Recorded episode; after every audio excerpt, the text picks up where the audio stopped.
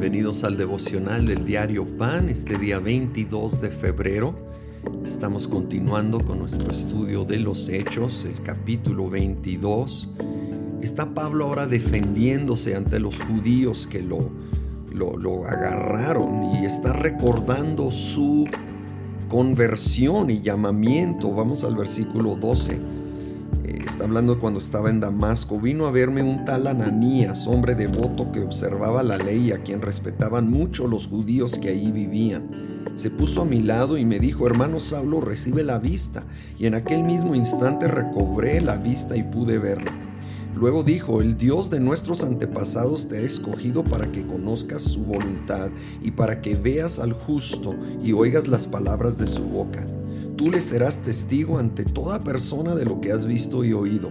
Y ahora, ¿qué esperas? Levántate, bautízate y lávate de tus pecados, invocando su nombre. Me encanta cómo el Señor va al grano, ¿verdad? E, este hombre perseguidor de la iglesia ya fue encontrado por el Señor Jesús y ahora manda a este hombre sencillo Ananías y termina diciendo, pues ¿qué esperas? Levántate, bautízate y vámonos, ¿verdad? Y, habla de ser lavado completamente en el nombre de Cristo Jesús.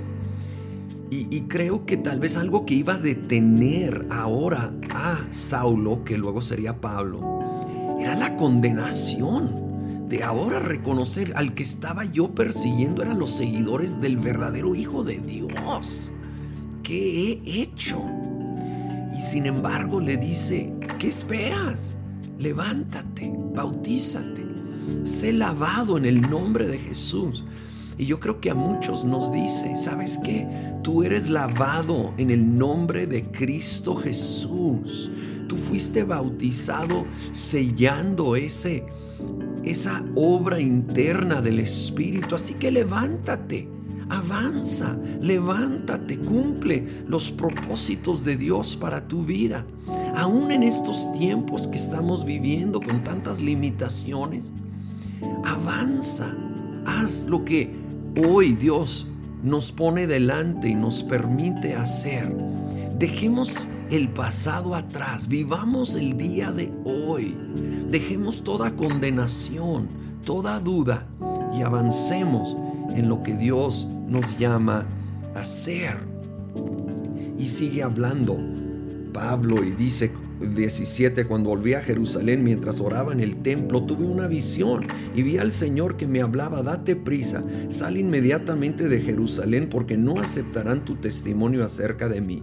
Señor, le respondí, ellos saben que yo andaba de sinagoga en sinagoga encarcelando y azotando a los que creen en ti. Y cuando se derramaba la sangre de tu testigo Esteban, allí estaba yo, dando mi aprobación y cuidando la ropa de quienes lo mataban. Pero el Señor me replicó, vete, yo te enviaré lejos a los gentiles. Y el 22 dice, la multitud estuvo escuchando a Pablo hasta que pronunció esas palabras. Entonces levantaron la voz y gritaron, bórralo de la tierra, este tipo no merece vivir. Cuando Pablo expresa el llamado de Dios de llevar el mensaje a los gentiles, ya no soportaron más escuchar su discurso los judíos.